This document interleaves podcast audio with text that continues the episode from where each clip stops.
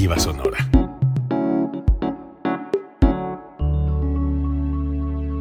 Código Libre.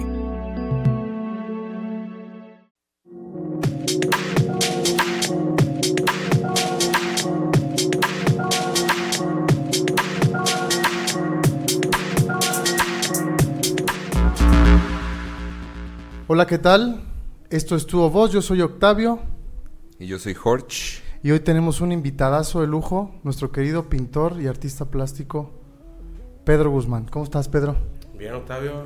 Gracias por el halago. Gracias. La verdad, pues para quienes no lo conozcan, eh, para mí sí es una persona que tiene mucho, además de mucho talento, tiene mucha disciplina. Creo que eso en el arte es, es mucho más requerido que otra cosa. Eh, me encantan sus dibujos a lápiz. También me gustan mucho sus pinturas. Y también, él nos te estará contando más adelante qué otras facetas tiene, pero creo que por ahí también hace cosas digitales. Ahora que se viene todo este mundo y este bombazo del área digital y los NFTs y todas estas cosas, pues bueno, comencemos con el tema de hoy. El tema de hoy es básicamente pues exposiciones de arte, pero primero que nada quisiera abrir pues que nuestro invitado de, sus, de su boca nos dijera quién es, qué hace, cómo se siente, cómo está. ¿Cómo estás, Pedro? Buenas Bien, tardes. pues, con calor. Ya, ya aquí no, porque aquí el clima está bastante bien. Llegué un poquito acalorado, pero ya, ya, ya me enfrié. Este, pues mira, voy a partir de una premisa que eh, considero es importante y con la que es- estoy, estoy muy de acuerdo, ¿no? No te voy a decir a quién se la escuché, porque sería mentirte, no lo recuerdo bien, pero la recuerdo. Y es que si hay que hablar mucho de las cosas, poco de las personas y nada de uno, ¿no?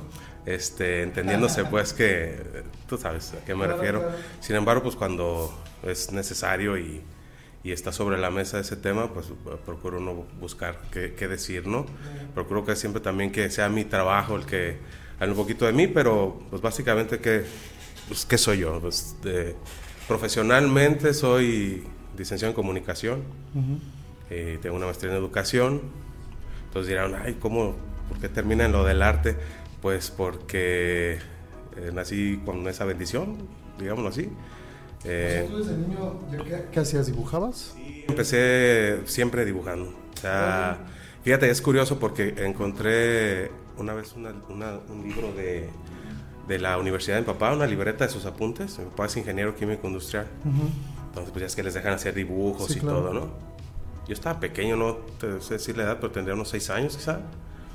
Y recuerdo que ese cuadernito lo vi y en las últimas hojas tenía unos dibujitos de unas cazuelitas. Así bonitos, bonitos, bonitos. Y de ahí me impactó mucho. Y mi papá sabe dibujar. Si la letra no le entiendo lo que dice, pero los dibujos a la fecha sigo sin entenderlo muy bien. pero Y de ahí dije, guau, yo me quedé con esa idea. Total, pasó el tiempo y demás. Y alguna vez mi papá me preguntó, oye, ¿tú de dónde te salió lo del dibujo? Y pues bueno, no sé si ya lo traía, pero hubo un detonante que yo vi esa libretita tuya y tenía esos dibujos ahí. Hasta ahorita se escucha pues, bien como una charla de podcast así bonita, ¿no? Pues, aquí está el, el giro de la historia. Me dice, ¿cuáles? Le dije, pues unas que tenías ahí. Eh, ah, ese, no, hombre, las calcaba. eran calcadas, o sea, mi papá no sabe dibujar. Ey. Pero hasta después yo lo supe y yo siempre creí que era por ahí, ¿no? Pero bueno, son, eh, son episodios.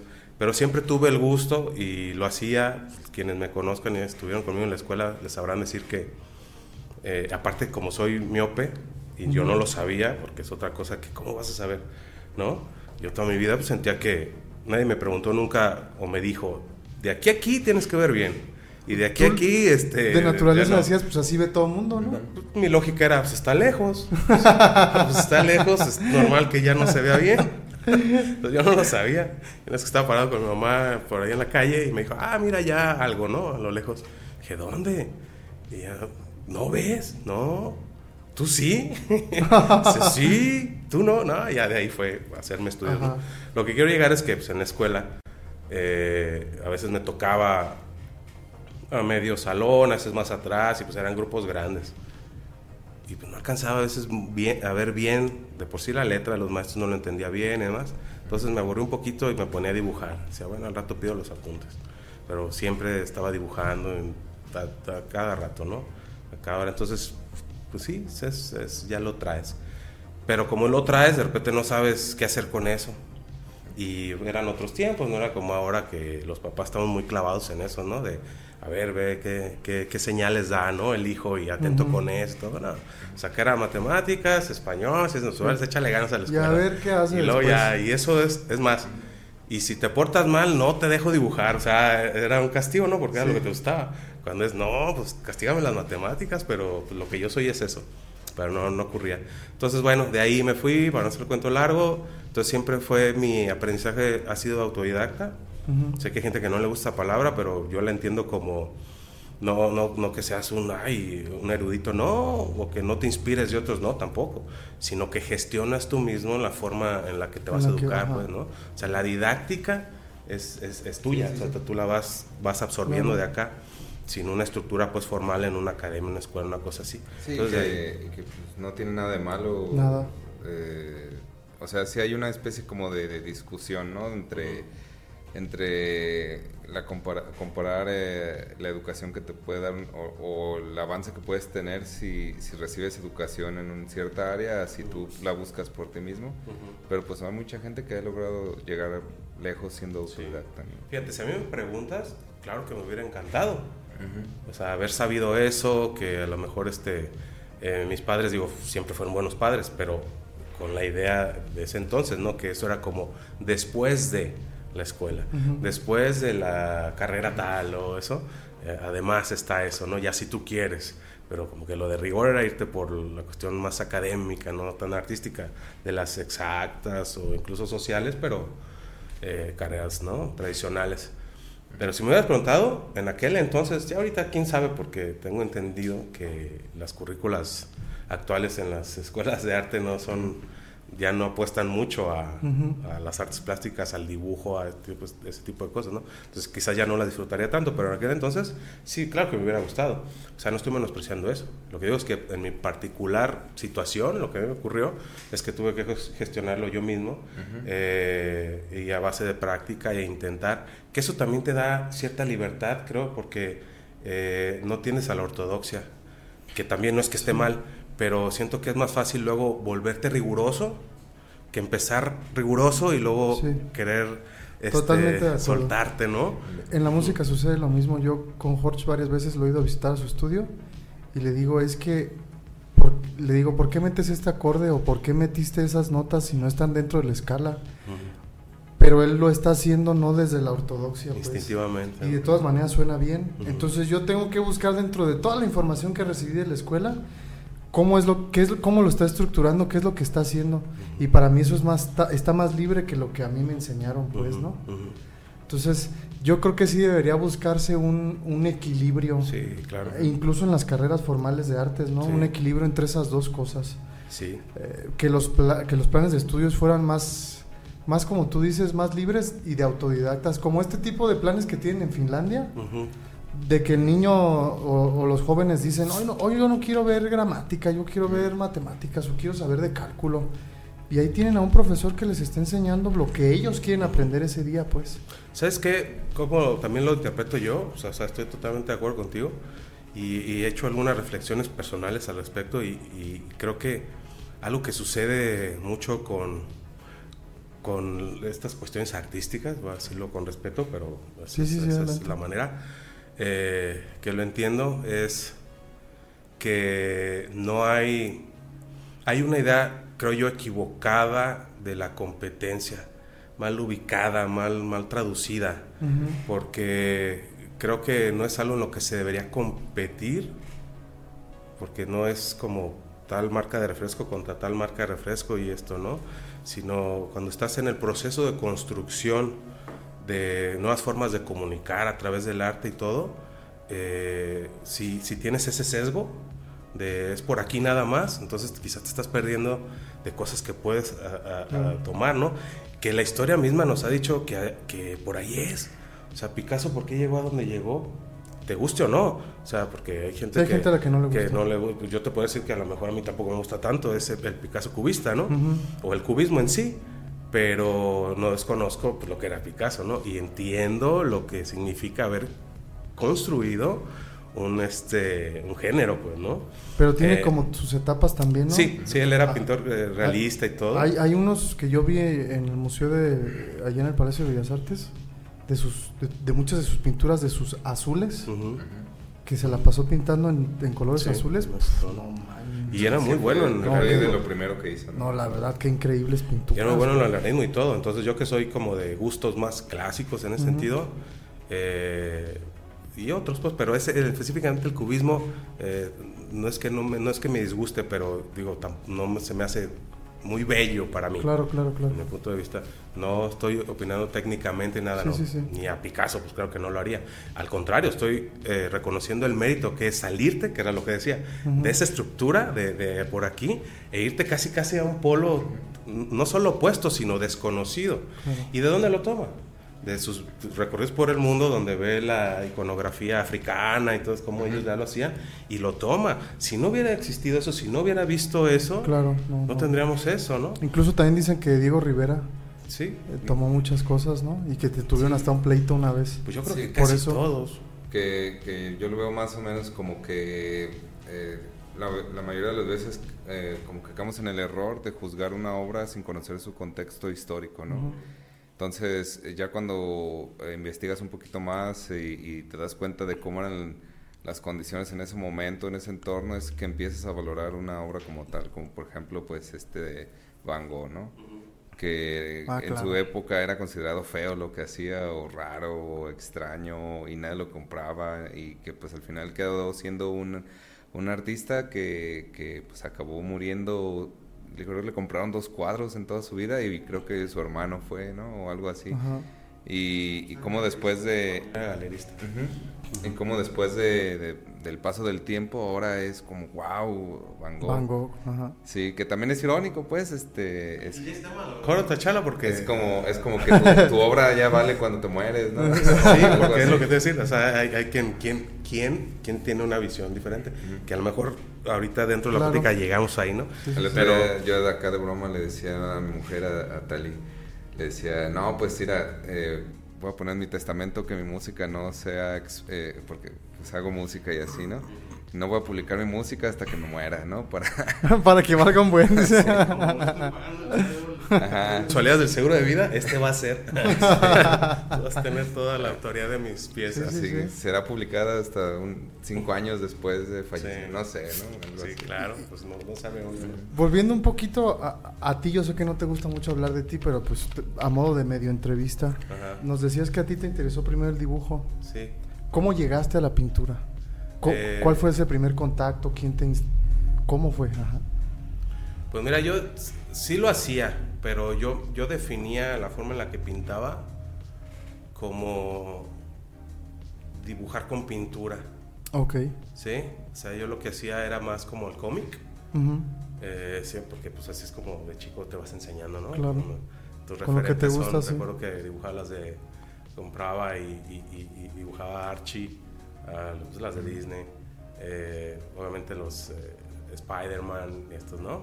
Y los dibujaba. Entonces cuando usaba pintura, decía, bueno, sustituyo los Primacolor, ay, marcas, bueno, los colores con, ahora con pintura, ¿no? Y me pongo ese tipo de retos, a veces lo hacía con, con café o con el, refresco este de uva y cosas así, ¿no?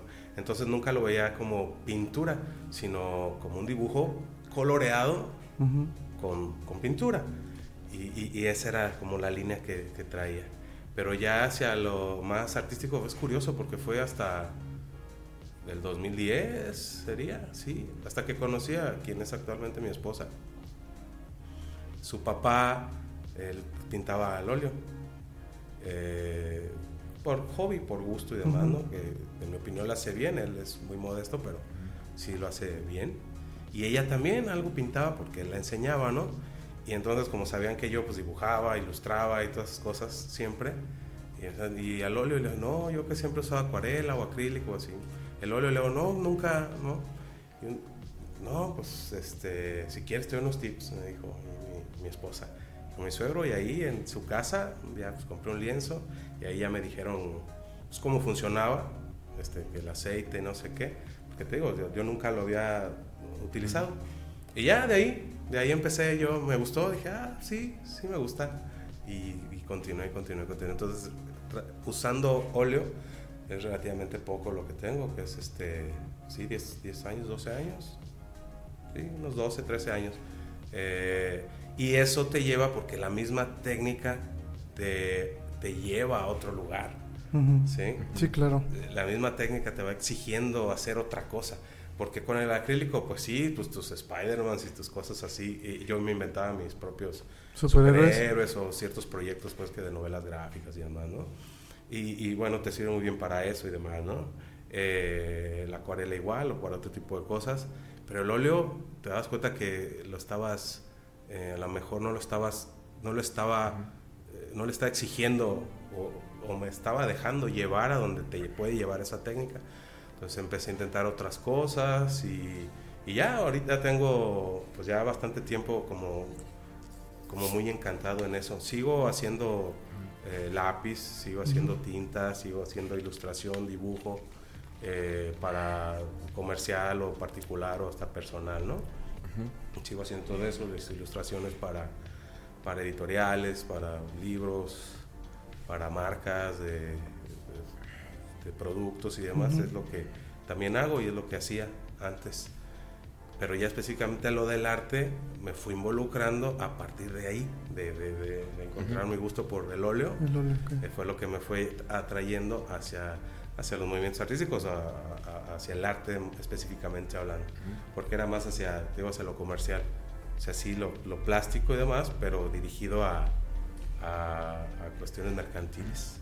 Bien. Y bueno, tengo entendido que además de tu faceta de artista eh, y como buen ser humano comprometido con el arte, también tienes otras actividades relacionadas como tengo entendido que das clases, ¿no? Das clases, también eh, tienes tu eh, pues este proyecto de arte a través del cual te has convertido pues como en un, fuerte promotor de lo artístico no en lo local. espero que sí. Entonces este de dónde nace o sea eso eso habla mucho del compromiso que tienes no que, que no te quedas solo como voy a ser artista y voy a hacer mi obra sino que también quiero enseñar a otros lo que sé y, quiero promover a otros que veo que tienen talento no esta otra faceta. Mira no soy muy este o sea no voy a decir que soy filántropo, cuestiones así, pero sí creo no, que... Pues pones tu granito de arena, digamos. a lo que ves a que es este... Es, no sé, es romántico quizás sí, pero no, no, no tan, tan romántico desde mi, desde mi perspectiva. Es más quizá incluso utilitario, puede ser, eh, lo de las clases. Es decir, sí, es como sí me gustaba. Ya no estoy dando clase actualmente, pero porque duré, pues que eran 14 años impartiendo clase en la universidad. Este, en las dos principales universidades de aquí de la, de la ciudad, eh, las privadas, quiero decir. Eh, y bueno, ya estoy como que descansando un poco, ¿no? Pero sí me gustaba hacerlo porque, pues yo en la escuela siempre fui así relajentillo, ¿no?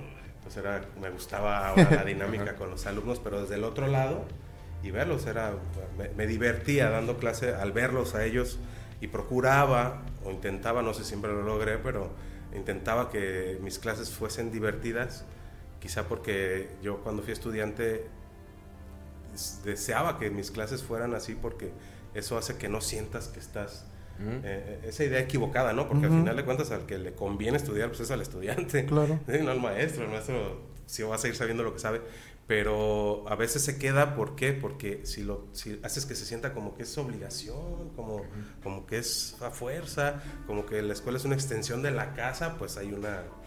Sí, como una barrera ya. como una barrera, entonces lo disfrutaba y todo eso, y lo hacía, sí, por esa parte y también porque creo que si tienes la fortuna de haber eh, sido bendecido con un don o con una habilidad que haces bien y que además quien te está invitando, pues creo que es porque considera que tienes algo para dar, pues lo aceptes y, y, retribuyas, ¿no?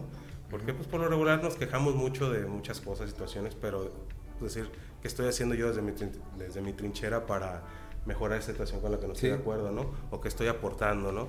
Y era por ahí esa cuestión y sí, claro, dejar y es satisfactorio ver si alguien progresa por el que tú le diste. Y a la cuestión del arte, eh, con el proyecto que dices que Arten, pues sí, somos este, es una asociación, una agrupación eh, enfocada en, el artista. Sí, lo digo así, tal cual, porque yo sí creo que, que, existe el artista. Sé que como que se le obliga al artista a ser modesto en ese sentido y que el otro lo diga y tú no lo digas, pero pues, si no eres tú quién, ¿no? Este, El futbolista, pues no se dice beisbolista, pues si es futbolista, pues es lo que es. ¿no? pero es que creo que hay un cierto malinchismo, perdón que te interrumpa, aquí, aquí particularmente en nuestra ciudad, no sé si en la región, pero aquí, en el que no se le da el justo valor al artista, pues. ¿no? Esa es mi perspectiva, ¿no? Sobre todo desde muchas trincheras, ¿no? Desde lo público y lo privado, sin pisar callos de nadie, pero de repente te invitan y te dicen, oye, este va a haber un evento de tal magnitud y necesito que cantes, ¿no? Por ejemplo, ¿no? Eh, Simón, ¿y pues cuánto hay, no? No, pues es para que te promociones. para que te conozcan. Y es como, ah, caray. Pues un arquitecto le voy a decir que me haga un plano en mi casa y si me gusta, pues para que se promocione, ¿no? Eh, y que te pregunte, oye, qué bonita tu casa. Ah, mira, fue fulano y le pago así con este, Ándale, por pura recomendación te estoy, si te me estoy pagando. titularte aquí voy a promover tu universidad. Entonces, eh, creo que hay ciertas, mm, muy bien dicho y muy bien hecho por ustedes, porque si hay ciertos organismos y asociaciones, Arten por ejemplo, que trata de cambiar ese paradigma, pues, ¿no? Poniendo al artista en el centro y que todo lo demás eh, sea como el plus para que ellos puedan lucir. Es que mira, eh, las instituciones que tradicionalmente han abordado el tema de las artes en la ciudad, este, perfecto, de acuerdo con todo lo que han logrado y estoy de acuerdo con, con lo que hacen y demás, se los reconozco y demás, pero es formativo. O sea, son, clases. Sí, son formativos. Es formar al, al, que quiere descubrir primeramente si por ahí va, ¿no? Lo suyo y demás. Y dices, ok, está bien y les aplaudo, qué bueno. Pero eh, nosotros que nos dedicamos a esto de pronto es, a ver, eh, suponiendo que uno ya quiere vivir de esto y que ya pasaste también por esos cursos o por esas licenciaturas en arte, todo lo demás, ¿no? Y ya dices, bueno, ya quiero ejercer. Básicamente es como un, médico. Ya estudió medicina, ya hizo todo, o un, este, alguien que estudia algún oficio también en las instituciones educativas que les enseñan hacer oficios, dice, ya, ya, ya, ya terminé pues el ciclo en esta parte. Entonces, ¿en qué momento, dónde está la línea para el artista? Pues porque es muy clara la línea en esas profesiones o en esos oficios que dice, de aquí, aquí está la línea donde ya no eres estudiante. De aquí para acá, después del birrete, después de la maestría, ya, ya no eres estudiante ya eres profesionista. Está muy marcada, ¿no? Es muy visible. Desde aquí ya no. Entonces cualquiera dice, soy el licenciado fulano y nadie le va a poner un pero. Ya soy abogado, ya... soy médico porque hay una línea clara, oficial, que todo el mundo acepta, entonces nadie te critica. Pero acá con el arte y demás es como, pues si no es oficial porque no lo estudiaste, pero dices, bueno, tienes la disciplina, la técnica, el respeto porque hacia, el, hacia, el, hacia el oficio, con lo que has hecho y dices, bueno, tengo la carta del trabajo, dice que pues lo soy, ¿no? Aunque no haya un papel, pero ahí está. Que hay gente que incluso en las otras disciplinas, eh, no artísticas, sino de las otras licenciaturas y demás, profesiones, puedes titularte demostrando que tienes todos esos conocimientos, ¿no? Las eh, habilidades. y hay un título para que se les otorga a esas personas que lo comprueban. Entonces acá sí tú lo estás comprobando y la gente está viendo que hay artistas actuales y en el pasado que jamás, o sea, no era oficial. No digo que no te lo dé la escuela, ojo. Lo que estoy diciendo es que hay, personas que no lo no han estudiado formalmente y eso no significa que la escuela no se los hubiera dado, sino que esa línea, estoy hablando de esa línea, tampoco era tan marcada para ellos, sin embargo los consideramos artistas, ¿no? Claro. Entonces, a lo que voy con eso es que como no está esa línea así trazada oficialmente, entonces hay una especie como de acuerdo tácito en el que no tienes que decirte artista y si alguien te lo dice, pues agradecerlo, pero no creértelo del todo. Y entonces como no está esa línea clara, no sabes si, si ya no eres estudiante o no, que también es otra cosa no significa que porque ya, así como el médico, aún con el título, o el, abogado, el arquitecto, aún con el título, va a seguir aprendiendo hasta que muera. Siempre hay algo nuevo que aprender, siempre hay algo que actualizar, siempre, siempre, siempre. Pero ya desde lo que es. Ya es un médico que sigue aprendiendo, pero ya es. Ya es. Y el estudiante sigue aprendiendo, pero hay un momento. Entonces con el artista, claro, no porque digas soy artista significa que, ay, ya es el sabelo todo. No, también hay mucho que, seguir, aprendiendo, pero ¿dónde está esa línea? Y nadie te la va a dar. Simplemente tú la tienes que mostrar, agarrar todo por los conos y decirte que lo eres, basado obviamente en evidencias tangibles, comprobables. Sí. Eh, eh. y, separarte. Y nomás para concluir, todo este rollo era para decir que luego cuando ya estás ahí, supongamos que ya, ya quedó claro esa línea y todo, y te das cuenta que dices, no, pues me regreso a ser estudiante. Porque el estudiante sí había exposiciones a cada rato, y sí había apoyos, y sí había escenarios y todo, ¿no? Y, ya cuando ya no estás formando parte de la institución o que ya terminaste tu ciclo ahí, ahora sí es, ¿y ahora? Sí, ya no hay para dónde hacerme. ¿Quién tiene la culpa? Nadie, porque así tampoco al médico nadie le regala dónde el trabajo, ni al abogado, ni al arquitecto, ni a nadie, ¿no? Pero sí hay, este, digamos, escenarios en los que se puede desarrollar. ¿sí? Si hay que una escuela de un colegio de arquitectos, y a lo mejor se mete ahí, empieza el trabajo, o, de los médicos, etcétera. Sí hay más escenarios donde ya profesionalmente, pues, hospitales, donde puedes ir a pedir trabajo y de ahí vas haciendo, ¿no? Pero acá con el artista es, ¿a dónde? Y si no es convertirte de inmediato en maestro, ¿qué otro escenario para ti como artista? ¿Sí? Y, ah, caray, es donde uno se van. Y como arte es lo que pensamos, decir, bueno, tenemos que enfocar en ese nicho que no está nadie viendo, ¿no? Y, es apoyar, o sea, hacer fuerza. No es que uno tenga toda la respuesta en la solución, sino por lo menos de entrada la idea y la iniciativa de decir, ¿y qué tal que nos vamos generando nuestras propias oportunidades, nuestros propios escenarios? Y quizá alguien que tenga los recursos voltea también y dice, ah, caray, ¿a poco existen todos ellos aquí, no? Porque hay gente que de verdad este, sí quiere apoyar y, que de, y ve el talento y dice, oh, yo, yo quiero apoyarlos, no sabía que estaban. Apoyan a los que están en proceso, pero no ahí. ¿sí? Entonces es, es, básicamente ese fue como nuestro objetivo, fue lo que nos inspiró a, a, hacer esta unión, a hacer fuerza para eso, para no estar, para cortar con ese, ese despropósito, creo, que, creo yo que es el el, los señalamientos y las exigencias sin primero ofrecer una, una evidencia de que, de que, tienes derecho a merecer oportunidades. sí, estoy totalmente de acuerdo. No, y, y es súper interesante lo que estás platicando porque pareciera que hoy en día eh, los artistas eh, no solo tienen que saber de arte, tienen que ser unos profesionales y unos clavadísimos de lo que saben hacer, ¿no?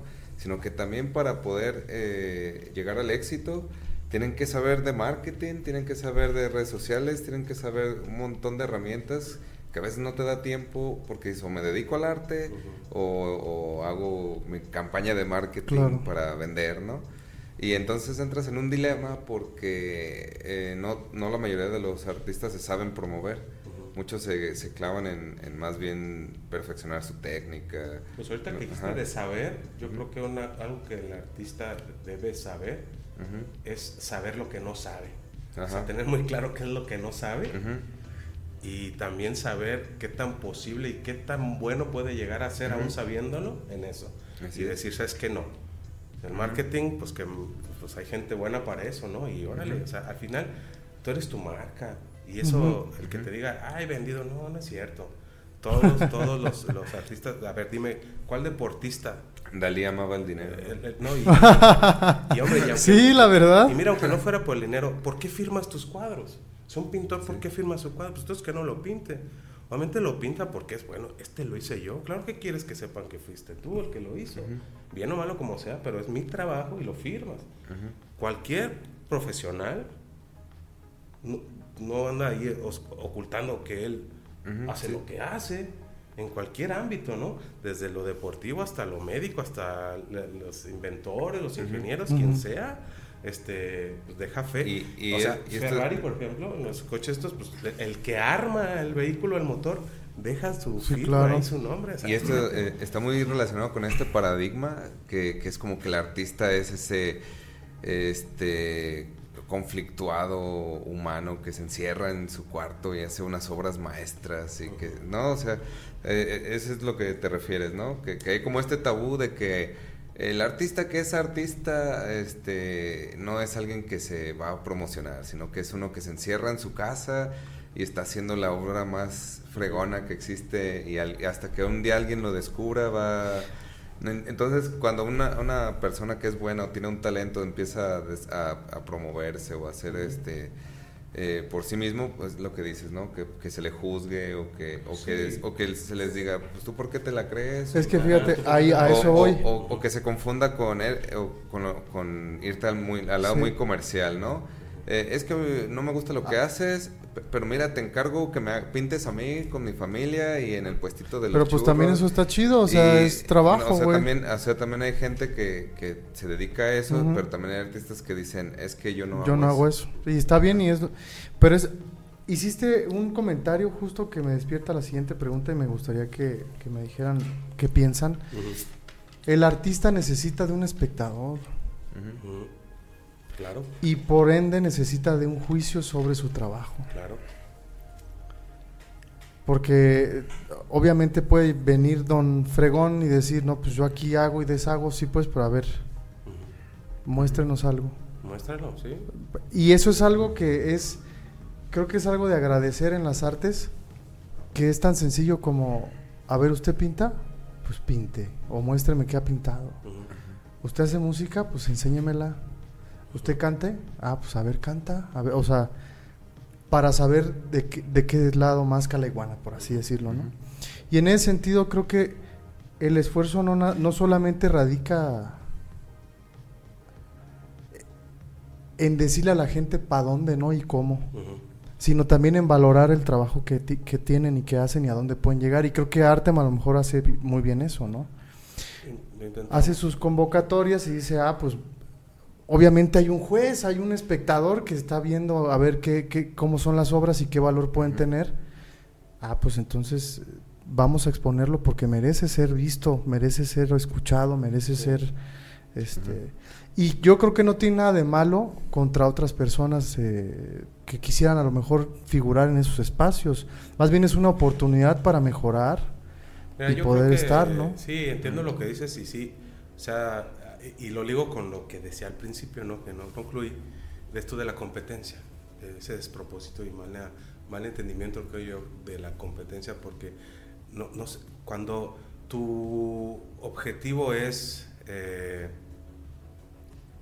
no, no, no, mercantil, sino que quieres construir algo eh, desde la participación y que es en beneficio de algo mayor, ¿por qué vas a competir? O sea, la competencia está cuando quieres eh, poner tus bondades y tus beneficios de lo que sea que vendas por encima de alguien que haga algo similar o igual a lo que tú haces. Esa es una competencia y está bien, puede ser sana porque provoca la mejora, ¿no? Eh, entre los artistas también la entiendo, pero entre las visiones o las instituciones a lo que yo creo es que debería irse un poquito de la mano teniendo en claro cuál es el objetivo de todo. Y todos te van a decir, ah, que el arte, que la cultura sobresalga y todo.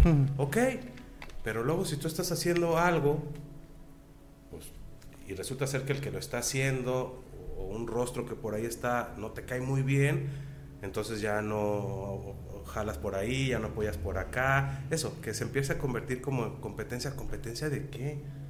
¿El que está ganando? Es, que hay algo muy mal entendido en el objetivo, creo yo.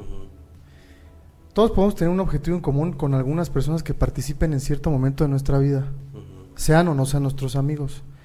Pero desde el principio hay que decir, a ver, esto no se trata de ser compas, esto se trata de sumar esfuerzos para llegar ahí. Algo que es más grande que cualquiera. Exactamente, para llegar ahí. Porque después empieza a desvirtuar todo, que esto, que pasó, que hizo, o mi visión es esta. Y, y, la verdad, yo que también me ha tocado estar desde esa parte, es sumamente desgastante. Sumamente desgastante. Y no es por uno querer imponer su visión, pero sí es como, güey, trancas, es para allá. habíamos quedado. Ajá, habíamos, para allá, para allá. sí. ¿No? Ah, bueno, está bien. por el arte. Eh, eh, sí, y, y digo, eso ah, son trabas. Entonces, ¿qué te queda? Pues te queda ser tú. Y si tú eres tu marca, ¿por qué no serlo?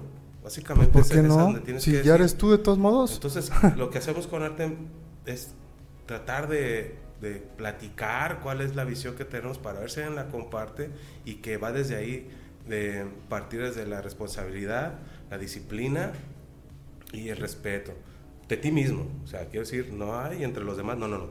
Que tengas, que seas disciplinado con tu, con tu este, área, ¿no? Con tu ejercicio. Eh, que seas responsable, constante. Que obviamente eso te va a llevar a una mejora en la calidad y todo. Y sobre todo el respeto, porque pues de ahí parte todo lo demás. Y respeto a lo que tú haces. Eh, platicaba ayer con unos camaradas de esto y era, les decía, es que mira, por ejemplo, alguien que pinte muy bien. ¿Dónde, ¿A qué me refiero con respeto a lo que haces? Y tienes que entregar lo que te mandaron a hacer la pintura, ¿no? Ujú. Pues de entrada, pues lo, lo- lo montas bien montadito y toda una pintura, ya seca, todo como debe ser, cuidado. Y lo vas a entregar. Ah, pues te vas así en tu carro, lo metes en una bolsa así de plástico, No. le haces medio un nudo y lo entregas o llegas así y tocas y, ay, le traje la pintura que me encargó y así se... Ah, y una reproducción de una tienda departamental que compraron en línea, les llega así en, en- en una Empaquetadita. cajita con unas letras doradas así en serigrafía dorada y con bla bla bla, ¿no? Con un papel bien fregón de este que te, lo- hasta lo- lo abres y te todo. da placer tocarlo. güey. Claro, y dices, ¿cómo es posible que, que, sí? ¿Por qué? Y luego es el coraje, ah, les gusta gastar en esas tiendas. Les- Pues claro, porque la experiencia que reciben de allá, La experiencia. este, eh, ellos saben que están vendiendo. Entonces saben que están vendiendo una serie que sale de miles y te la están vendiendo a precio como si fuera única. ¿no? Ah, pero están sacando así en serie, en serie, en serie. Saben lo que están vendiendo. Entonces saben cómo lo tienen que entregar. O sea, tienes que, desde que llegue el empaque, decir, acabo de comprar una piezota, ¿no? Acabo de comprar algo wow, porque te llega como algo wow. ¿Me explico? Entonces, si tú estás, si tú no crees que estás haciendo algo wow, pues sí, entrégala así en una bolsa de hule o en una, o expone así un, digo, por todo respeto a quien lo haya hecho, ¿no? Pero es, hablo por mí Claro, eh, claro. y me hago cargo, ¿no? Esto no es arte, me lo hago yo. Eh, y es, eh, eres fotógrafo, haces unas super fotos, pero las quieres mostrar y col- col- eh, eh, tiras un cordel y con unos ganchos de la ropa así, con las Sí, o- fotos colgando, algo así, dices, está bien, muy creativo. Que habrá si quien te diga quieres". que eso puede ser arte, ¿no? De Sí, acuerdo al contexto. pero- Sí, por eso te digo. es, es- Por eso sí yo es me a lo que yo me, es a lo que yo me refería como con irse al lado comercial, ¿no? Yo, ya que mencionaste lo de la foto, ¿no? Es como que un rato pues estuve trabajando en eso, pero con una visión muy como también de, de que recibí una educación en fotografía y quería pues eh, hacer trabajos bien hechos. Pero luego me pasó en lo personal que se me aparecían los de los sindicatos en las fiestas de mis amigos que, que ni cobraba o lo que sea y estaba ahí haciendo Y mi te chamba. decían, ¿qué onda? ¿Y tú por qué estás aquí? Que no sé qué. Y, y- y como que es a lo que yo me refiero con comercial, ¿no? Que a veces hay gremios de gente que no valora tanto lo que hace, sino el negocio que está alrededor de lo que hace. Y no deja Y- que y nadie más que- entre y y, así. pues de que, pues, así sin demeritar el, el trabajo de nadie, pero pues que siendo objetivos, eh, estás comiéndote un taco y llegan acá, flashazo, ahí a media voy y luego ya te quieren vender la foto, ¿no? Eh, muy diferente a, a, pues, recibir una educación en cuanto a la iluminación, Claro. el conocimiento, otras cosas. Encuadre y todo y, eso. y, y darle el valor a tu trabajo como artista. Y es ¿no? que si ya lo estás haciendo por algo asegurado, a lo mejor no es que no tengan la capacidad, sino que ya no sienten que es necesario dar ese plus. Ujú. Sí, si de todos modos ya está cubierto lo que vas a obtener, entonces, ¿para qué ando acá agachando y sudando la gota gorda en, buscando un encuadre super wow? Si ya hay así como un, un- un- algo fijo que voy a recibir, pues, ah, pues así ya, y me voy temprano. Eh, ese era mi Y- punto, y no es que esté y criticando que, que... y que esto genera pues eh, el- el- esta confusión. De que, de que, por ejemplo como en la, mu- en la música mucha gente eh, toca gratis o toca o, o- o toca eh, no lo hacen tan bien pero se, como dices se quieren promover o, o apenas están empezando. Entonces eh, mucha gente ya quiere pagar esos precios a- a- en general no pues ahí te doy las chelas no la famosísima no, no. frase de de pues los contrato y les doy las chelas o los contrato y les doy eh, bueno pero hay que tener la cultura no a mí me pasaba en rock eh, la verdad de que yo por algún tiempo hice un esfuerzo de traer, de traer chavos que, que, pues, no eran de aquí y que, y que mi intención era que la gente se acostumbrara a pagar un cover.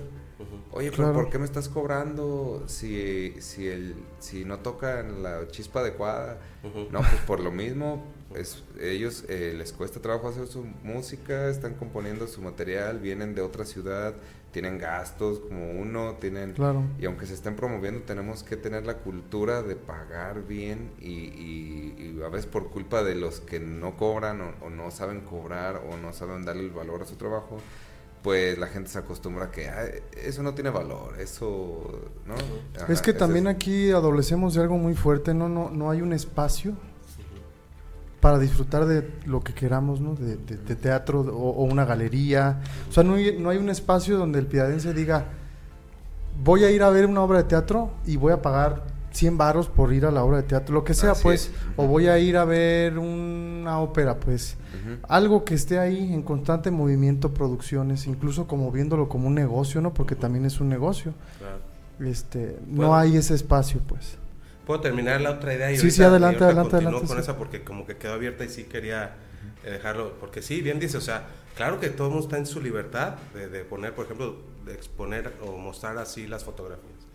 Ese no es el punto que estoy yo abordando. Ujú. El punto que abordo yo es desde el que se sienta y se pregunta, ¿por qué no me están comprando a como yo quiero y como yo quiero? Y yo le diría, no será, sin criticarte tu manera de hacerlo, pero no será que quizás sea por eso.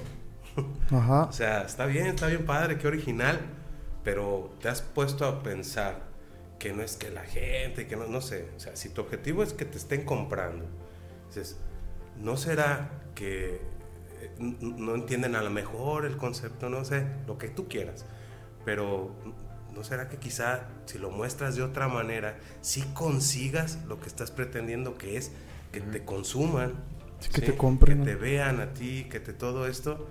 ¿No, es que, ¿No será que te estás bloqueando tú mismo por, por, por, por, eh, por aferrarte a una manera que, que, que- que te está diciendo que no es por ahí? ¿Sí? Hay a lo mejor a quien le pegue, le resulta y órale, pues órale. Pero si a ti no te está funcionando por ahí. Ya muertos. Exacto, ya muertos. Pero si a ti no te está funcionando por ahí, si no te está financiando no sé quién, porque eso es lo que también hay que saber, ¿no? Claro. Que estas ondas muy locas que por ahí ven que, que unos perros gigantes de no sé qué. Ah, no, hay quien las financia. Hay, hay dinero detrás Sí, sí, con sí, otros objetivos, ¿no? Claro. Pues hay, que, hay que saber eso. Entonces, está bien esa libertad y hay escenarios para hacer así. Eh, Yo estoy pensando en el que se sienta y se enoja y ataca a la gente y a la gente porque no entiende, No no me entiende. soy tan Y avanzado. es, ok, no, sí, está en tu derecho que te enojes, pero al mismo tiempo también quieres recibir algo de esas personas, ¿no? Entonces, si quieres recibir algo de esas personas, no será pues que, no, no que lo hagas como ellos quieren, pero te están diciendo como tú quieras, pero esa no. ¿Sí me explico? Pero esa, de todas, esas, de todas esas maneras que seguramente se te pueden ocurrir, te está diciendo las personas, esta no Esto es. Sí, sí, sí. Haz tantito caso. No que te doblas a decir, pues lo que usted quiera y como usted quiera. No, no, no. Pero te están diciendo por, eh, de- otra. Que se te ocurra a ti. Que pero incluso puede ser algo loco. tan burdo como la iluminación en un espacio. Ujú. O sea, algo tan simple puede no impactar en, en que te compren, pues. Ujú. Porque yo voy a galerías, por ejemplo, aquí cerquita que he ido a Guanajuato y así, hasta todo está delimitado, está puesto de cierta manera y hay focos de- puestos en cierto lugar para que la obra luzca, ¿no? Sí. Y es como, el artista no se va a meter y le va a decir, no, no le pongas el foco encima porque, no, pues quiere vender su obra. Claro. No, es que también estás ofreciendo una experiencia a través de tus exposiciones, ¿no? Sí. Eh, y, y tocando ese tema que se puso interesante aquí la charla, eh, es, es precisamente lo que te refieres, ¿no? De que no decir, es que la gente de aquí no, no me valora. No, bueno, es que a través de los medios tú puedes encontrar tu público de lo que tú estás Claro. haciendo y lo vas a encontrar y va a haber gente. eh, yo lo veo así en lo personal. Cuando yo hago música o, X, ¿no? Si, si yo hago una pieza y a mí me gusta y me gusta un chingo y le estoy disfrutando un chingo, yo siento que alguien más lo va igual a disfrutar que yo. Yo pienso que es lo mismo en la pintura, en, el dibujo. Y, siempre hay espacio para ser más perfeccionista o, ser, o llegar a ser un maestro, ¿no? O, perfeccionar cualquier técnica pero en el, en el hecho de, que tú hagas algo que, que, tú lo disfrutes, va a haber gente que también lo va a disfrutar y por ende te va a consumir. O El arte no es muy distinto a todo lo demás, es algo que yo creo, ¿no? Que es este el mecanismo para llegar a, a un sitio en el que te sientas satisfecho,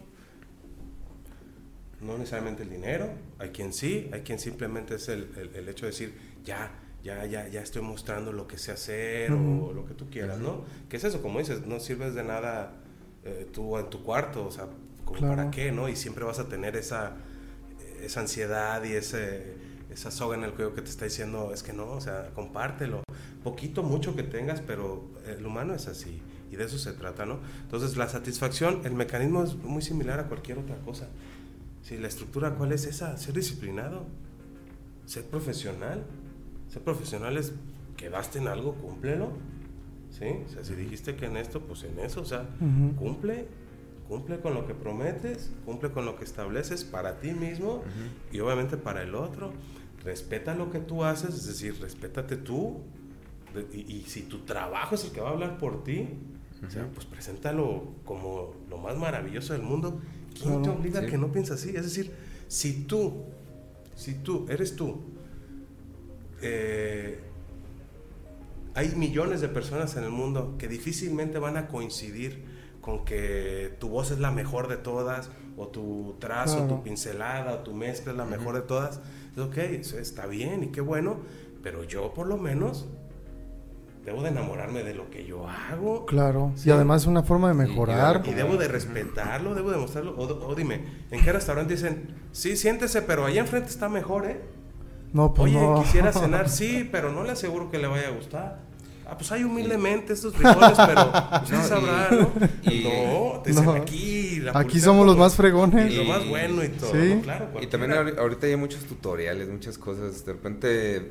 Sí, la neta, es una eh, bendición ahora el YouTube. tutorial de este Villarano, que es muy, ya muy famosillo en el mundo del YouTube, eh, pintor e influencer y, estaba, por ejemplo, diciendo... Ah, uno así, de así. ajá, el de la barbita y, los... lentecito, Simón. Y estaba platicando cómo él embala, em, vende y embalaja su obra, ¿no? Y él hasta le invierte, le, le él, o sea, le invierte una caja de madera para mandar para mandarla, cuando pues claro, es que él sí entiende este concepto también de la experiencia de quien va a recibir. Y también por eso vale lo que vale la obra, porque o sea, de ahí tienes que sacar los costos. Claro, claro, claro. Y, y aparte estaba, este, eh, pues se dice que, que para poder eh, darle valor a tu obra tienes que pensar en cuántos días le dedicaste, en lo que sabes y, y, los costos obviamente de tus materiales y todo puedes multiplicarlo por cierta manera, pero que siga siendo como que razonable o sea, no, no vas a ponerte a cobrar como un Bansky acá. Sí, no vas a ponerte un balazo en el pie tú mismo. Pero, Hay que partir de la, de, la, objetividad. Y sí se puede ser objetivo en el arte. Ahora, esa parte de, digo, cerrando lo de la humildad que va todo junto, a ver, entonces, ¿por qué sigues a quien sigues en Instagram, por ejemplo? lo claro. ¿A quién sigues? A gente que hace cosas bien padres, ¿no? Bien fregonas. Refiero a esto de, que tiene que ver con el arte, ¿no? A, gente que admiras. ¿Y, ¿Y por qué lo sigues? Porque está ahí. ¿Y por qué está ahí? Porque se está mostrando. Y luego, ¿cómo lo hacen, no? Yo digo, quisiera tener ese tiempo y esa habilidad por, de repente, bien bonitos sus, sus, sus, muros, ¿no? Sus perfiles y todo. Y, y, los videos que hacen de ellos pintando, Hasta se ven todo. bien hermosos. Sí, sí, güey. la música que hacen.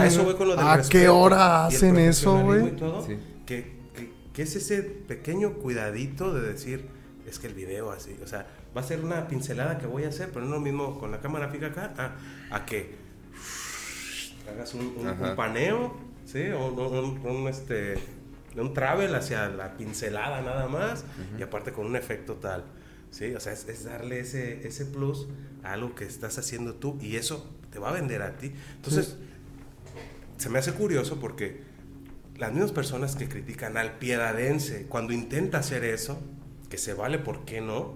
Pues, ¿por qué ¿Sí? no? Sí lo valora y lo sigue y Afuera. lo palomea a- al que ven. Pero, ¿Y qué tiene de malo que, que alguien de, de tu ciudad quiera también llegar a ese estándar o hacer ahí?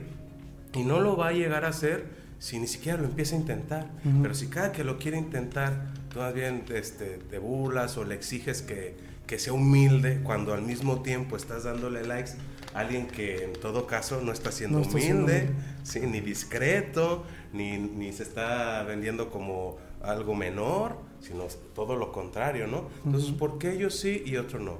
Ahora, es a donde vas, ¿no? Que dices, bueno, pero hay evidencia que, y aunque no lo hubiera, pues quien es libre de venderse como quiera, ¿no? La cuestión es que por lo regular te tratan de obligar a que sea agachadamente y todo Claro. eso, ¿no? Y que si sacas el pecho por ti, ya eres soberbio, ya eres no sé qué, dices, nah, claro que no, ¿sí? Este, soy yo, yo soy mi, mi, mi producto, ¿sí? Yo soy mi persona, yo soy mi legado, lo que tú quieras, ¿no? Pero eres tú.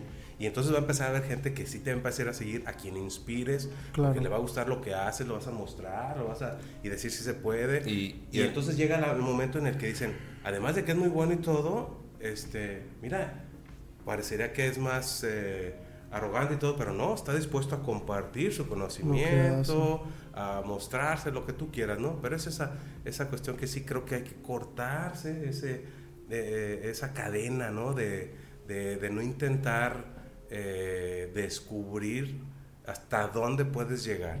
Y no puede ser si estás pensando en, o, te- o- o lo, que está, lo que te está deteniendo es lo que pudiera pensar alguien que ni te está aportando y que seguramente ni conoces. Ujú. ¿sí? Entonces, ¿sabes qué? No, yo cómo voy a saber qué tanto gusta lo que hago hasta que lo muestre. Claro. Y para mostrarlo tengo que romper con esa supuesta... Este, Esos paradigmas, eh, ¿no? ajá, con ese paradigma de no, de no venderme y de no sé qué. No te estás vendiendo en el sentido que se entiende. Y claro que te quieres vender, pues cómo no. Pues que sí, no yo, creo que cualquier artista... Ah, usted pinta así, ah, entonces déjeme le regalo unas tortillas. ¿Cierto? Sí, sí, sí. Entonces, pues, bueno. No, pues imagínate en el Renacimiento, ¿no? Que Da Vinci o Miguel Ángel... Por se, ejemplo, tú se un dice, se dice que Miguel Ángel eh, era el único ser humano en la Tierra que le podía decir al Papa Sí. De la chingada, ¿no? Así porque era de tan bueno que era, ¿no? Es que esa es otra, ¿no? Que, que, que, que le exigen así eh, el desconocimiento, ¿no? Y al mismo tiempo te digo, o sea, sus referentes o a quien ellos consideran los guavos de la pintura, es, oye, pues él era bien mamón. Sí. Sí, Velázquez era bien mamón. Caravaggio, hoy eh, nuestro buen amigo Miguel Ángel me está platicando una anécdota que él sabe que leyó pues de Caravaggio lo que hacían, yo la desconocía, que, que con otros cuates golpeaban así a, a, a quienes ellos consideraban mediocres, iban y les daban una, les ponían una zapatería, ¿no? Te fíjate, o sea, hasta violentos, y son los grandes, ¿no? Entonces dices, a ver, ¿de qué humildad me hablas? O sea, este, Diego Rivera, humilde, Sí, que, no, que, humilde para que en, nada. esta- que bien en esta- que en cabezón estos tiempos de hoy en día hubieran sido ya baneados de internet. ¿no? Sí, fácil, fácil. no. Entonces son esas contradicciones que no hay que perderse en ellas, creo yo. ¿Cómo se llamaba el que hizo a esta Beata en éxtasis? Eh, una... Ahorita se me Sí. vino a la cabeza. Uno de estos grandes genios, ¿no? De hecho, de lo que acaban de decir, les, les recomiendo. No sé, siempre hacemos recomendaciones de algo cultural. Hay una serie de autores en la BBC que se llamaba The Power of Art. Y abordaban a un autor distinto, un pintor, un arquitecto. O estos grandes genios eran pintores, arquitectos, escultores, de todo. Exactamente. Pe- esa serie está fregoncísima. Claro. Por si la hayan por ahí, porque ya casi no, ya no hay en ningún lado capítulos, pues véanla. Ahora dime, ¿quién no llega, quién llega lejos si no es por ahí? O sea, piensa en, en Mohamed Ali, ¿sí? Piensa en Julio César Chávez, piensa en, en- está hablando de deportistas, ¿no? Eh, en Usain Bolt, en, en quien tú quieras, ¿no? O sea, obviamente debe tener una dosis de... De, querencia propia, pues, sí, también. claro, claro, y de, de- de- de decir, pues, ¿qué se siente llegar a, acá, no? Y hay quien puede decir, ¿quién se, ¿qué se sentirá ser el mejor? Y, y fíjate todo el nivel de disciplina que debe necesitarse para convertirse en el mejor del mundo, por Claro. ejemplo, para algo. O sea, no es o sea, es, es por ahí, ¿no? Sí. Y, y solo vas a saber, es como con la escuela. Si tú le tiras a un 10, pues lo más probable es que te quedes que en un 8. Y ya es, un 8 ya es Ujú. bueno. Sí, es bueno. Sí. Pero la probabilidad va a decir que pues, al 10 uno que otro va a llegar, ¿no? Pero pues lo más probable es que te quedes con un 8. Si le estás tirando al 10. 7, 5 si al final aflojaste o algo, ¿no? Pero digo, ok. Pero si le tiras al 6, y muchos, todos estudiamos. No, pues vas a quedar en tiramos dos. al seis. claro, claro, sí, sí, es eso. Entonces, ¿qué tiene de malo apostar, mirar alto? ¿Qué tiene de malo? No, no tiene nada ¿Y malo. qué tiene de malo además? Decirle al resto, todos, miremos para allá, pero a través de qué camino, no nada más de la ocurrencia. Sí, claro, y claro. Del, de- del amor propio, eso no, disciplina, profesionalismo, cosas que sí puedas identificar, que sea muy claro para dónde, porque lo demás es muy subjetivo. Y yo creo que como artista siempre no. estar abierto a la, a la crítica Sí, de tus sí. mismos compañeros. Hoy, ¿sabes qué? No sé, hablando de canto, no tienes que mejorar a lo mejor tu línea, eh, está, no está tan ligado. Cosas ya muy técnicas y uno decir, ah, pues gracias por decirme, voy a trabajar en ese sentido. Porque hay gente que, uff, no les toques ese son porque... Fíjate Y es que hay que saber Eh, a- aprovechando, eh, yo traía, quería pues compartir mi Sí, referencia adelante, cultural adelante. de este tema, ¿no? Sí, sí, sí. Eh, A este artista que se llama Kim Jong-ji, yo creo que lo topas, o no sé, que es un japonés que, que fue reconocido como uno de los mejores, sino como el mejor dibujante por toda la comunidad de cómics, ¿no? que, y que murió hace poquito, de hecho, en el... Ah, que estaba enfermo o algo le Ajá, pasó, que, ¿no? que Sí lo murió vi. el 3 de octubre de Sí, sí, sí. 2022, ¿no? Y que, No, y que entre sus últimos trabajos lanza, fue, creo que le hizo una obra a Cristiano Ronaldo o a Messi, ¿no? Uno de ellos dos. Pero él, él tiene eh, este documental, creo que está en YouTube, o es un libro, eh, pero que se llama How to Become a Master, ¿no? Cómo convertirte en un maestro.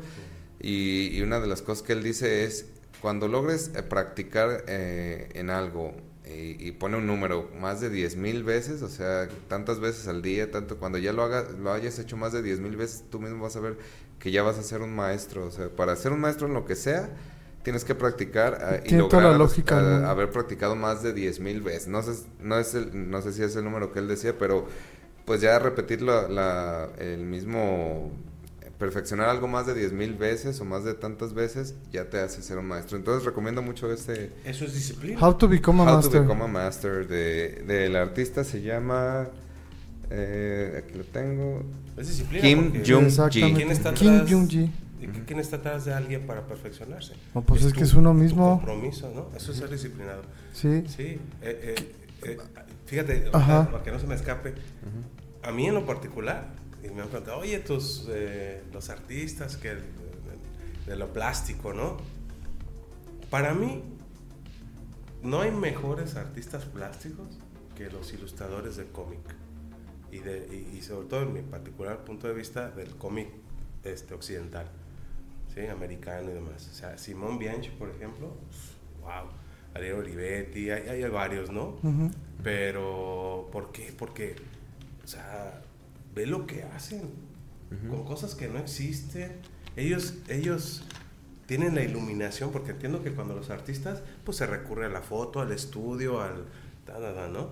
Pero, pero estas personas tienen un nivel de estudio de las luces, de la anatomía, Ah, no, sí, sí, no, no. de la perspectiva, de todo eso, y, y que no están con la modelo acá para que no... Fue, Todo eso viene lo de acá. consumieron, A lo mejor en algún momento, pero no. O sea, pues, yo los he visto hacerlo en vivo y, y dices, ¿cómo puedes tener ese nivel de información, de, de- de- de retención, de comprensión, ¿no?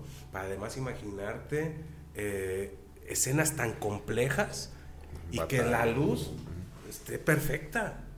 Eso está bien perfecta, cañón. porque tú puedes ir a la anatomía. Ay, que por acá la perspectiva. y Pero luego la luz no estuvo ¡pras! chida. Así en, un, en- sí, sí, en, una, en una perspectiva así bien compleja, con un montón de personajes y objetos por todos lados.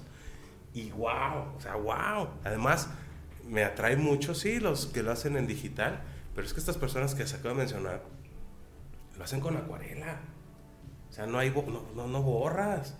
¿Me explico? O sea, es, ah, y, y- cuál, ni recurres al, ay, me quedó este bracito corto, déjalo estiro acá. digital". que está bien, no lo menosprecio, claro. Pero tiene, claro que tiene un... un, un, Tiene un este, valor agregado un ahí. valor agregado, ¿no? Totalmente. Y, y, y sí, te digo, a mí mencioname cualquier este artista, eh, cualquier pintor de estos súper grandes nombres, todo claro, claro que sí. Pero sí creo que estas personas son, eh, deberían ser consideradas como eso porque... También los Es superdotados. increíble, sí. Y si tú les das óleo con óleo, o sea, hay ilustradores de cómic que lo hacen con óleo eh, y con cualquier eh, técnica y demás, pero lo resuelven todo desde la cabeza. O sea, eso es para mí en lo particular es impresionante. Sí. Es impresionante y seguro que si cualquiera de estos grandes nombres de la pintura que hablamos viviera, te diría, ¿qué Uy, te pasa? no, ¿Por estos qué cuates, ¿qué onda? A mí, si mira nada más, estos Sí, de estos dónde güeyes. vienen. ¿Sí? Sí. Bueno, bueno, es lo que quería acotar. Sí. Hay un temita pendiente y, y es en relación a los espacios. Porque justamente, vamos a ver primero el comercial. Tienes una exposición eh, justamente mañana.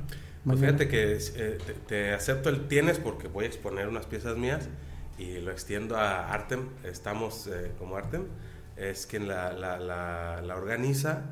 Eh, va a ser en el, en el Café Le Chalet, Ujú. que para quien no recuerde o, o- o no sepa dónde está ubicado, por la calle Hidalgo, número 105, es en el centro.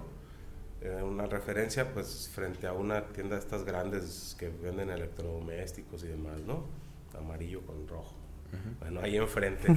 este, eh, es muy bonito el lugar, es una, una casa antigua, eh, en, muy- en perfectas condiciones, es un café. Entonces, eh, de entrada desde ahí, pues ya va, a estar muy padre porque puedes, en lo que comienza el evento y también durante el evento, eh, puedes consumir ahí una tacita de café o lo que tenga el lugar para, para ofrecer. Ujú. Eh, van a estar dando precios pues buenos, que siempre los tienen, pero ahora más con, con la cuestión del, de la exposición. Y es una exposición colectiva, es, la, es el primero que hicimos. Y ya, si ya viene el año pasado en un evento que hicimos que se llama Madre, en el que tú participaste, Ujú. Octavio, eh, se presentaron diferentes disciplinas. En esta ocasión estamos enfocando específicamente en dibujo, ilustración y pintura. Y, y participamos nueve, nueve artistas. Eh, su servidor, Pedro Guzmán, este, Siri Ortega, que está regresando a- al, al- al- al soporte ¿no? de tela y, demás, eh, porque él, pues ya saben que él tatúa, él lo hace bastante bien, en mi opinión el mejor, eh, de, de aquí de La Piedad.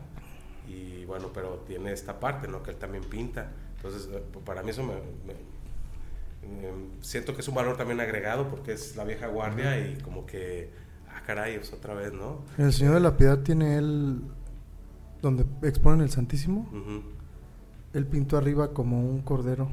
ujú. Sí, Muy bonito, la verdad, muy bonito. También ahí en diferentes situaciones de estas, ¿no?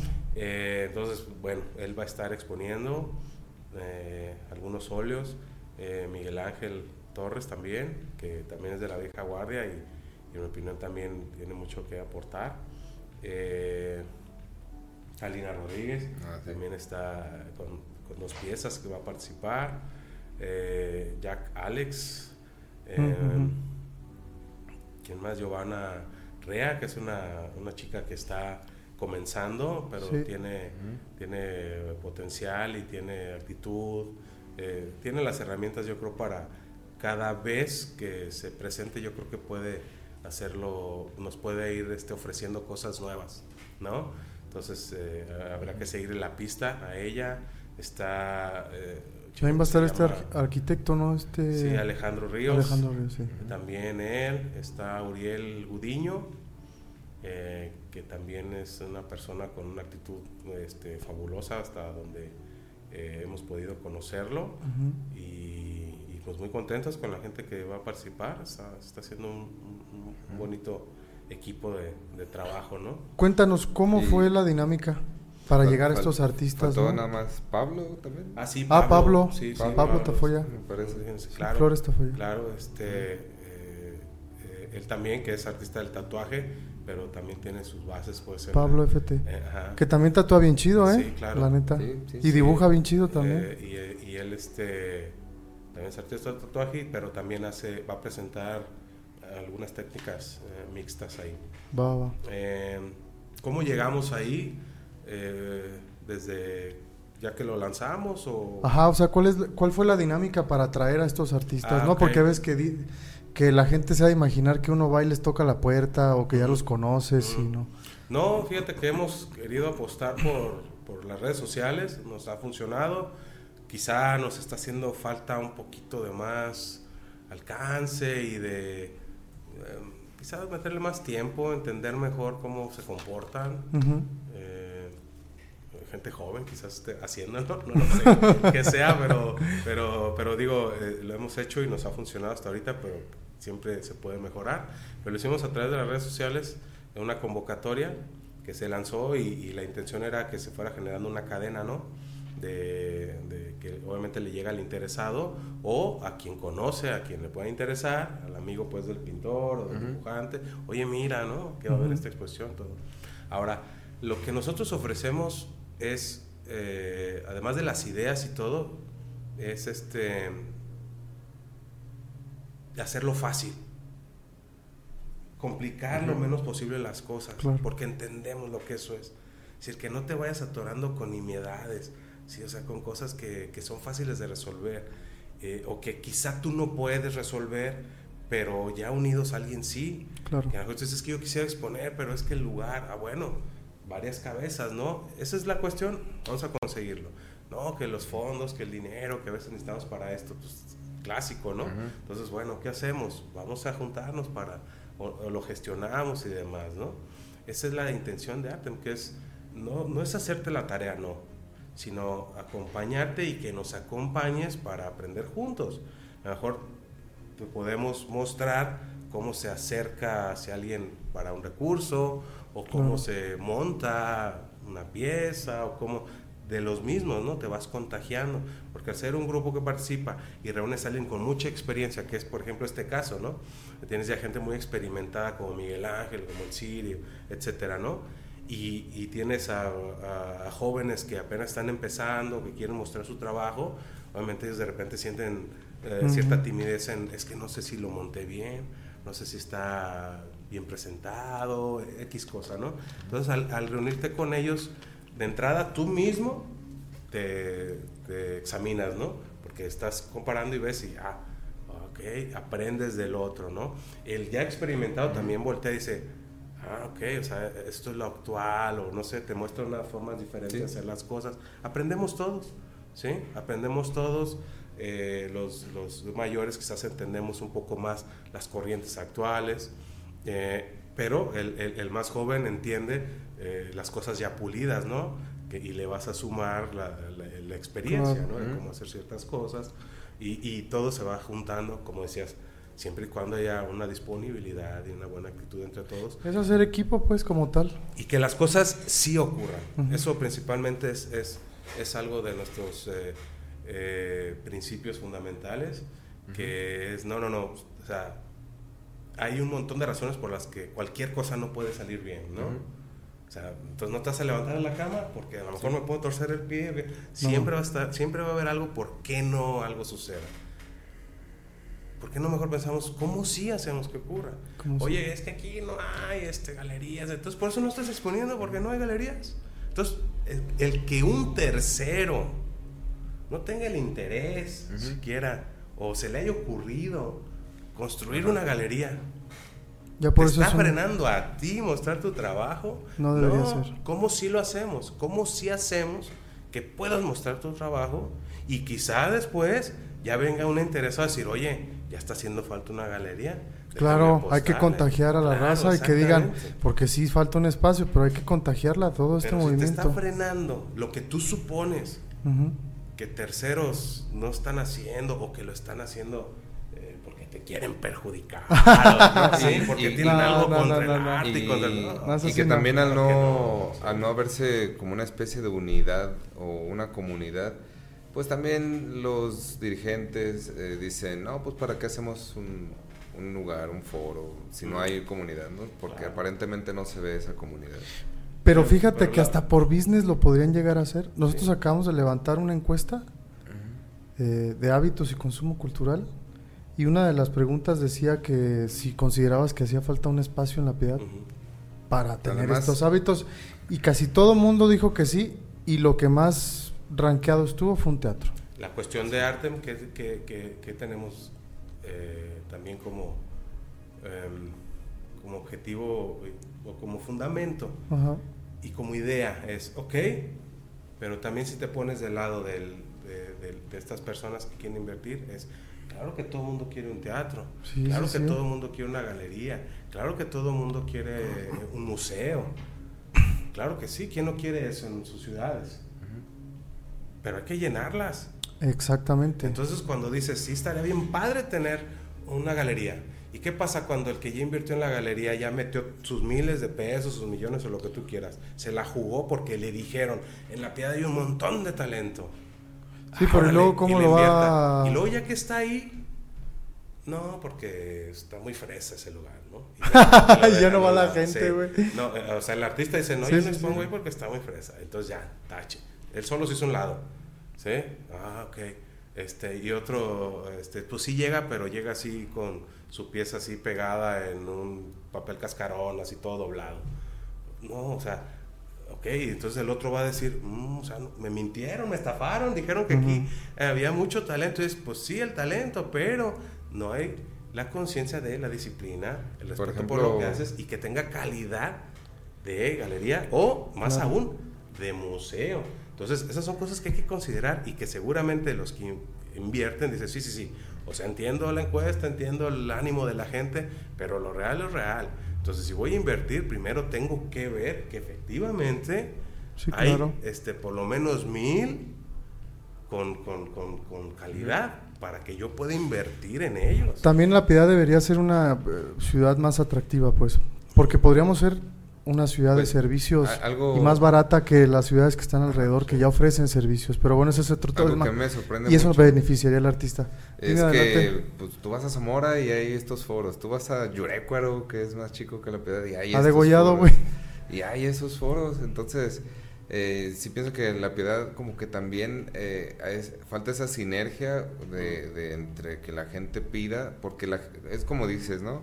Y yo lo veo, la gente tiene ganas de eventos, la gente se aburren de ir a lo mismo, al mismo lugar todos los fines de semana. La gente tiene ganas de, de cosas así. Yo lo he visto en, en el ámbito que he estado. Yo he visto cómo a veces va a, tocar, va a haber esto. Tú pones un evento y, y se llena. Sí, sí, y sí, la de gente que se no llena, te se frena, llena. la gente te apoya. ¿Sabes qué Sí. es lo que pasa? Y voy a ser así- aquí sí muy sincero, sin dar nombres nada, pero pues es algo que se tiene que decir. Si uno quiere que cambien las cosas, hay que hacerlas visibles, ¿no? Claro. ¿Sabes qué es lo que pasa? Que la gente te apoya, la gente te respalda. ¿Y quién no? El mismo gremio a veces, ¿eh? Eso sí, esa es es la cierto, verdad.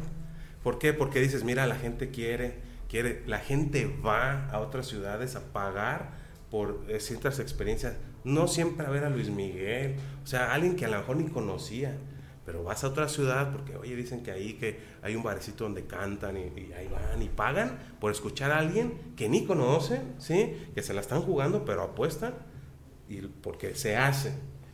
Y tú lo quieres hacer aquí, partiendo no de la porque es algo que yo no tolero la eh, personalmente yo no tolero la cómo se dice la pretensión las faltas posturas y eso yo no no de verdad no puedo con eso entonces no es desde ahí sino desde la realidad de que digas bueno eh, usted es muy modesto pero lo tengo aquí a un lado y lo tengo que mencionar y yo escucho su voz y digo wow o sea tiene toda mi Ah, admiración. Octavio no este ¿Y por qué no no vas a promocionar como es debido? ¿Me explico? ¿Por qué no le vas a hacer su cartel con su nombre, este, presentándolo como lo que de- pues, en realidad vale, no en teoría, en lo que en realidad vale? Ujú. Si, si vas a juzgar tú por el número de seguidores o fama que alguien tiene para juzgar su talento, estás mal desde ahí. Porque una cosa es la fama y otra cosa es el talento, el mero talento. ¿no? No, pues el más famoso es uno que de Pepe. entonces dices, tú, entonces bueno, está, Octavio, ¿por qué no le vas a, a mostrar, no? Si tú vas a hacer un, un, este, si se ese concierto, discúlpame si la riego, ¿no? Pues, pues, Una presentación, si un toquín, quieres. ok. Este, y Sí. dice, no, y ya la gente sabe lo que tú sí, sí. haces y lo promociones, es, ¿por qué no? Si la gente lo está diciendo, si está viniendo a escucharme y todo eso, ¿qué tiene de malo que en mi ciudad? O sea, no voy a ir a Monterrey a ponerlo porque, o sea, hay muchas cuestiones en juego, ¿no? Que pueden salir mal. Pero en tu ciudad, que en tu ciudad no te puedas presentar Ujú. así, no estás jugando, no estás, no estamos queriendo mostrarlos como algo que, que quizá no son porque decíamos hace rato, puede ser un balazo en el pie, ¿no? Este, pero que dado la evidencia y tú, tú digas, claro, que merece este, esta imagen, que se le promocione con esta carátula, con esta seriedad en la publicidad, en la propaganda y todo. Y la gente te lo agradece, por eso hemos tenido respuesta de lo que hemos hecho. Porque además regresan porque no le engañaste. Hiciste un promocional súper guau, bien bonito y todo, y la gente fue. Claro. Pero le pagaste con que dice, efectivamente, lo que creí que venía a ver cumplió mis expectativas. Quiere decir que sí, sí hay talentos de ese nivel que me, que me dijo el cartel, que me dijo la propaganda, la publicidad que tenían. Entonces fui y, y, y sí, en efecto, recibí lo que me ofrecieron. ¿sí? Y por eso está la gente. La gente sí, lo, sí quiere ver. Y, sí, y yo sí pienso en eso. Y en Arte pensamos en eso, en decirle también a la gente, este, claro, esto es lo que va a recibir y también por respeto a la gente, porque la publicidad es para ella. Entonces a la gente también la tratas con respeto eh, y le muestras algo de buen gusto porque la gente merece eh, algo. básicamente le estás diciendo que eso es lo que quieres. Era como los anuncios que había antes de Electra, ¿no? Y que poner a la gente así, decías, oye, eh, le están faltando el respeto a la gente. Bueno, bueno. Nosotros la respetamos y lo mostramos de esta manera. Ah, para, para cerrar, no me extiendo más con eso, pero lo que quiero decir es, eh, que la gente no la bronca. ¿Quiénes son los que empiezan a gente a veces del mismo, gremio. Empieza a ver como, la, o sea, te refieres a que empieza a ver como rivalidades. Porque estamos hablando de que hay equipos, ¿no? bien mensas. Por ejemplo, en el fútbol hay un montón de futbolistas, pero luego se segmentan en equipos.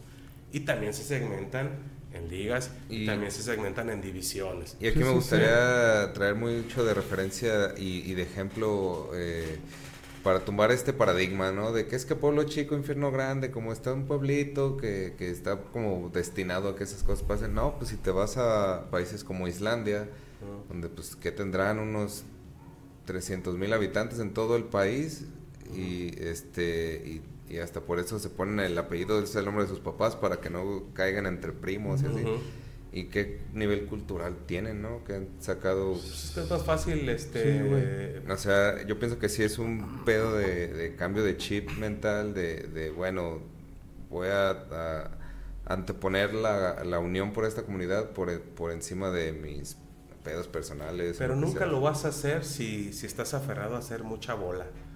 Yo creo que demasiadas cabezas eh, es un lío, ¿no? Fíjate que yo lo veo, eh, yo ya había como caído en este tema desde antes de, de, hacer rock, o, fue como lo que me motivó a hacer rock, porque antes de, o sea, digamos que todo lo hice por la música y por tratar de promover la música desde mi trinchera, ¿no?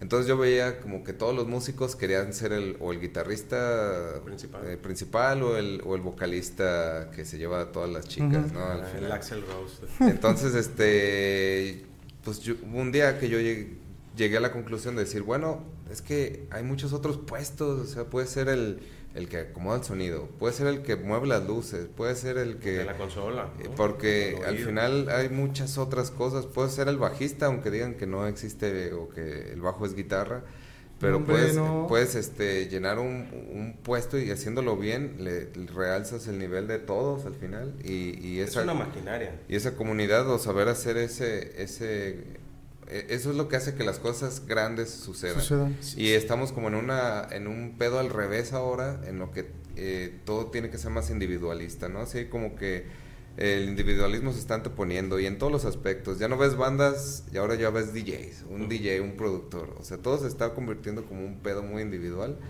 y, y como que hay que saber superar ese rollo y, como que no clavarse en ese paradigma de la individualidad y también aprender a ser colectivos. Ahora la, individualidad, la individualidad no, no debería volverte tonto. Ah, no. ¿Qué quiero decir? O sea, está bien que tú tengas tu individualidad y todo, pero decir, ¿me conviene o no? O sea, yo solo pienso en mí. Supongamos, ¿no? Que es, ok, yo nomás voy a pensar en mí, soy así súper individual, a mí no me gusta hacer equipo, pero me conviene. ¿Sí? O sea, eso voy, o sea, que seas individual, nadie te lo quiere quitar, nadie te lo va a quitar, pero, pero vamos, o sea, tienes que saber Porque, a dónde por llegar, ejemplo, claro. o sea, eh, por ejemplo, eso que decías con los vocalistas, dices, pues yo soy vocalista y yo soy individualista, pero no voy a ser vocalista si no tengo una banda, ¿sí? Entonces, es inteligente decir, ok, ya que tenga la banda, pues ahí me luzco, ¿no? Pero la, la requieres, no la haces a un lado. Así es. Y primero tienes que hacer la banda para poderte mostrar, ¿sí? No mostrarte y luego decir, este, empezar al revés, ¿no? Que es como mucha gente quiere hacerlo ahora. Es, no, usted- hay un paso A y un paso B.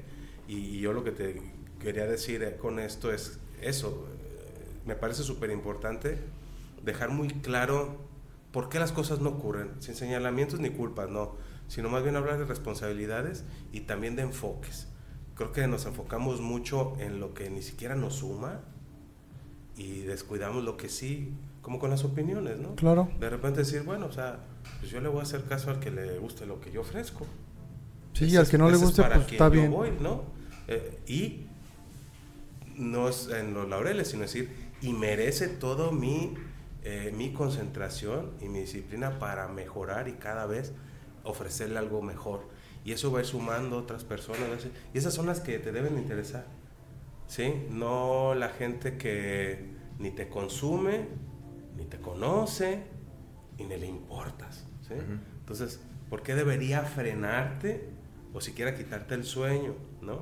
Entonces, eso es con lo de la filosofía. ¿Cómo sí? Y en el cómo sí hacer las cosas es saber este, Sí. hacer a un lado con toda la frialdad del mundo y solo quedarte con lo que te sirve. Ujú. Tú tuviste seguramente en, tus, en toda tu época de estudiante un montón de colegas y de compañeros, pero al final terminabas solo con los que, por lo menos para Claro, ti, claro.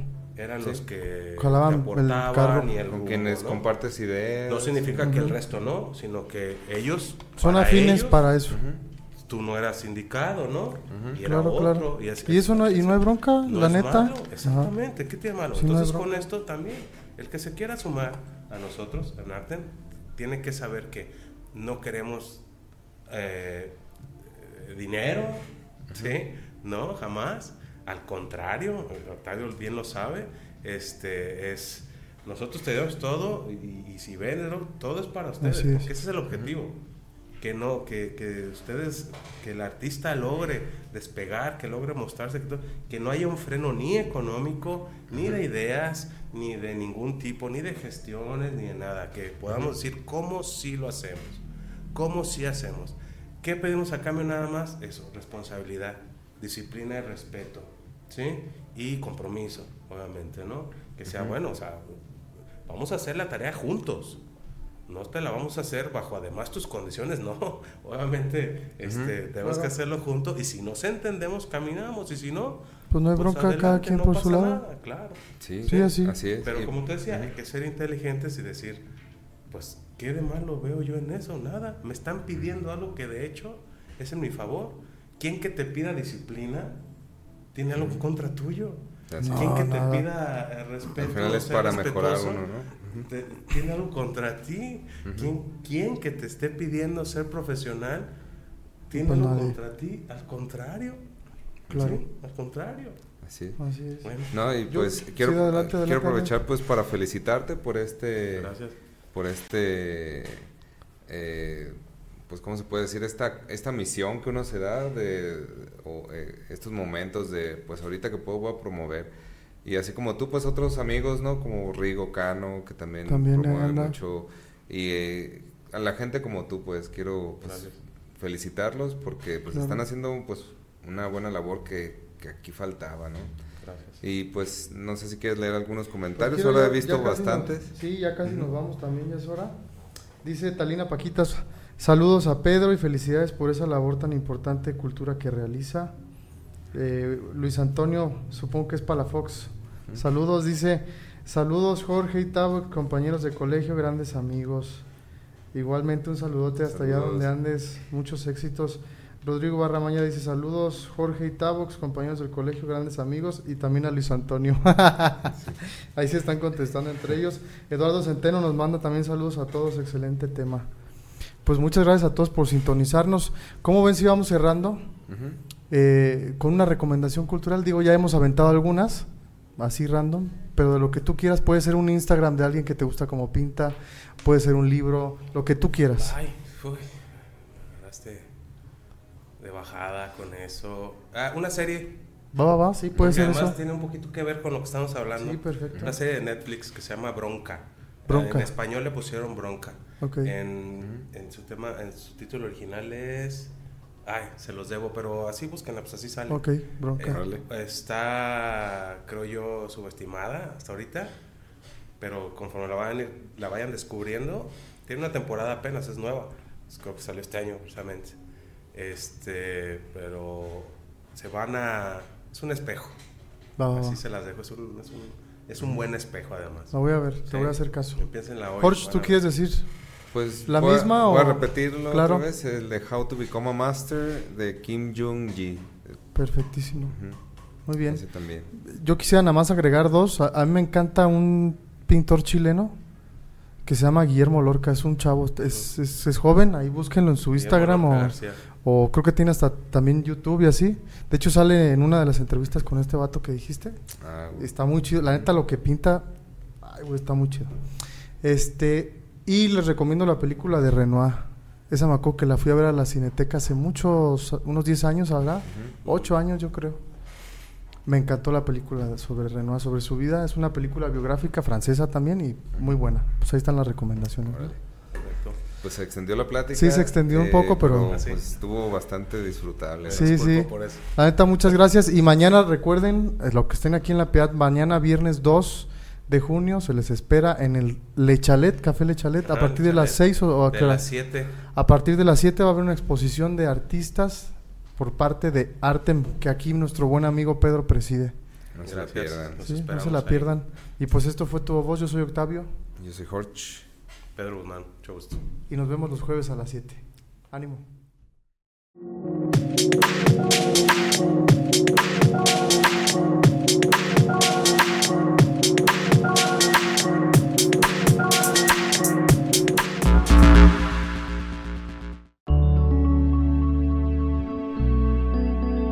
Código Libre